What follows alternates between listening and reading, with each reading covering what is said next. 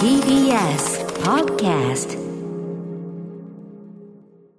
はい、ということで、この時間をお借りしてですね、はいあの、オープニングでもね、オープニングっていうか、6時台か、あの、私事のお話申し訳ございません。また、あの いやいや、本を出します。すいませんね。いやいやいやもう、しましょうよ。自分、自分、自分、自分、自分。これ本当にね、すいませんね、本当にね私。もね、雨の話を歌丸さんのね、会話を潰してしちゃったことを反省してますよ。潰したというね。うん本当はやるはずだった。歌丸さんのオープニングで、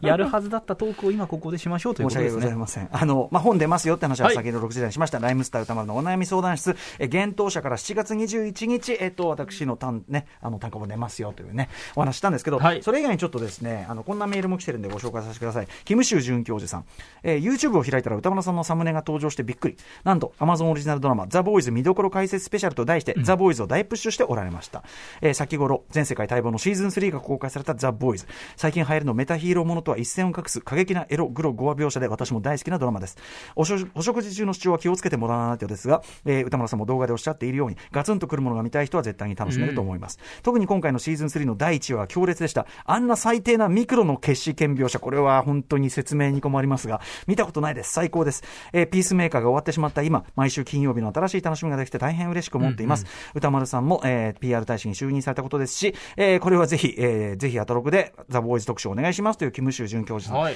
はい。ということで、そうなんです。えっと、ザ・ボーイズ、以前ね、シーズン1の時、の時もしくはですか1と2の時、一回やったよね、特集ね。番組でね。はい。あのーやりました。はい。キムシュウ准教授さんをいただいているように、えー改めてどういうあのシリーズかと言いますと、元はアメコミのアメリカンコミックですね。あの、前にパンピーさんに来ていただいた時に、コミックの段階で原作をお勧めいただきました。で、どういう話かと言いますと、えー、もちろんスーパーヒーローがいるという世界なんですね。現実にスーパーヒーローがいたらの世界。だから、えっ、と、あたかもスーパーマンを思わせるようなホームランダーというのがいたりとか、えーあたかもアクアマンを思わせるようなディープというね、うんえー水星というかな、水の中自由にできる人がいたりとか、えーあたかも、えーワンダーウーマンを思わせるようなクイーンメイブというのがいたりとかですね、まあそういうこういろんなヒーローがいる、えーフラッシュとかね、そういう速い系、クイックシルバーとかを思わせるような、えー A トレインというのがいたりとか、そういうまあ世界で、まあヒーローが活躍して、で、非常にその、それが起業化してるわけですね。はい。ボートという会社がまあ仕切っていて、言っちゃえばまあスーパースター、スーパースター企業、スーパースターを宣伝に使う感じと、兵器産業がミックスされたというか、それとこうね、まあちょっといろんなのが絡んでくる、うんうん。まあそういう会社が仕切って、非常に起業化されてると。で、そのスーパースター、あの、スーパースターでスーパーヒーローは活躍してるんだけど、えー、スーパー能力はの持っていても、中身はやっぱり所詮ただの人間というか、スーパー能力を持ってると、よりクソ化していくということで。まあクズというねはい、クズでございます。えーまあ、そのスーパーヒーローが活躍するその脇で、えーついでのように死んでしまった一般市民というのも当然いると。でねで、それに対してヘとも思ってないような感じが本当に最悪だったりする。えーあるいはそのホームランダーというスーパーマンにも近いような能力を持っているような男は、あまりにも強いので、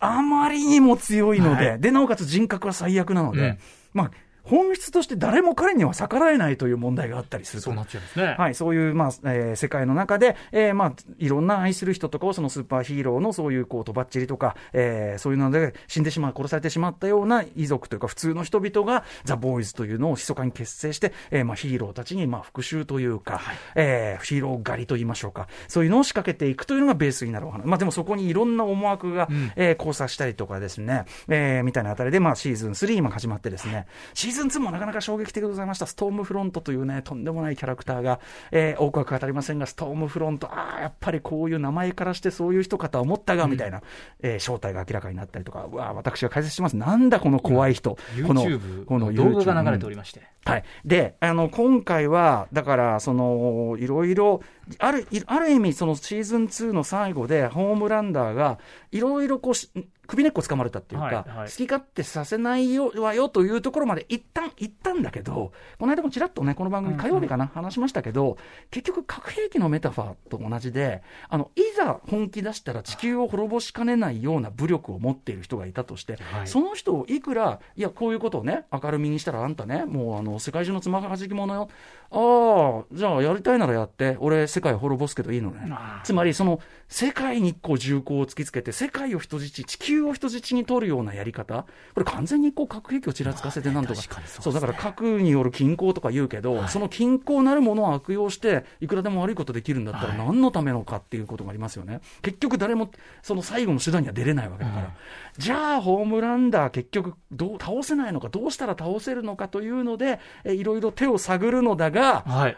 まあ、探るのだがと。今、あの、最新な4話だっけ？また来てるけど、またね、うわーって展開があって、もう、もう、見てらんないという名の、みえー見てらんないという名の早く見たい。そういう、いや、なんかでもおっしゃってることはわかります。もう見てらんない。えーちなみに先ほど、あの、キムシュ准教授さんが言ってたオープニングのつかみ、まあ大体つかみでちょっと語話描写があるんですけど、てか、今回の場合、これまでのあらすじみたいなことが出るんだけど、これまでのあらすじで、だ要するにシーズン2で、ブンブコブンブコ、はい人の頭が、はいまあ、とある人物の能力によって、ブンブコブンブコ頭が吹っ飛ぶのね。それをもう、100連発ぐらいで見せるから。そうか、あらすじがそうなっちゃってるわけでいや、すよね、もうね、あの、血みどろとかはもう嫌だからって言ったら、それに合わせるけど、ボン、ボン、ボン、ボンみたいになってて、みたいなところから始まるし、はいえー頭のつかみ、語話描写、これぜひご覧ください。その、もう本当に最低最悪のミクロ、ミクロの決死剣っていうのは体を小さくして人体の中に入って、えー治療するというね、うんまあ、古典的 SF 映画でありますが、えーこれがどんな風に最低なのかというのはぜひご覧ください。私ちょっとあの、家畜人ヤップーのとある描写も思い出しましたけどね、ヤップーにもそういう人いましたよ。うん。まあいいや、ね。うん、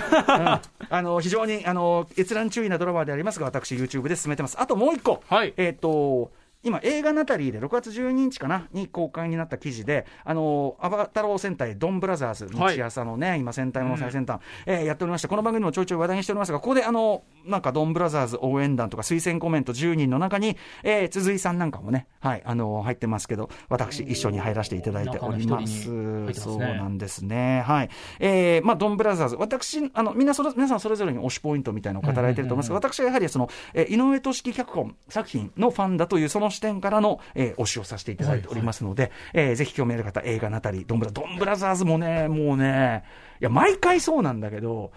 まあ、もうどんどんまた面白くなってて、今ね、もう一人レッドっていうか赤が出てきてるのね。もう一人レッドの概念が私、あんまり分かってないんですけど、えーまあ、あの太郎っていうのがずっと一人いたんだけど、ええ。ええそれがちょっとある意味こう、この世から一旦去ってしまってですね、うん。死んじゃったのかなみたいになって、そこにずっとヒーローに憧れているもう一人の青年がいて、はい。でヒーローに憧れてるんですよ。はい。で、最初は役立たずなんだけど、まあ、ある時願いが叶って、本当にヒーローになるんです。はい。ところが、彼の言動がやっぱりその情熱が、この要するにドンブラザーズのテーマって、一つには、その正義とか思いが暴走すると、それは危険だったり、暴力になったりとかもしうるっていうことを描いてて、やっぱりそのヒーロー志願のそのね、あ新たなもう一人赤で出てきた子が、やっぱその、他のメンバーが不甲斐ないからこういうことになってるんだ。なので、僕は、えー僕はこれからあなた方を処刑しますと。しれっと処刑しますとか言うのえっていう。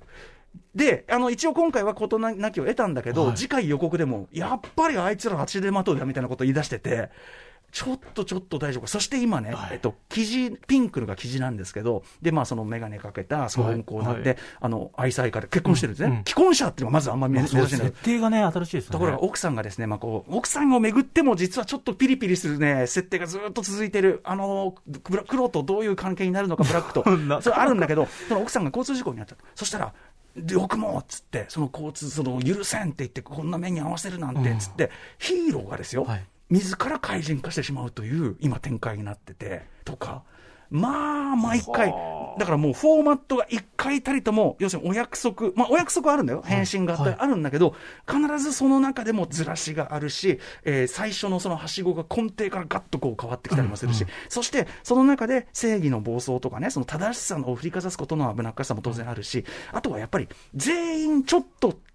欠けてて、でも全員に利があるっていうか、うんうんこれこそ、まあ、井上俊樹脚本の群像劇の本当に醍醐味で、まあ、いよいよだからね、今はね、ピースメーカー終わってちょっとがっかりですけど、毎週の楽しみはドンブラ、まあ、鎌倉殿の、えーまあ、もちろんね、オビワンとかもあるけど、プラスボーイズ、最高でございます。といったあたりでございました。ぜひ、音映画のあたりもご覧くださいませ。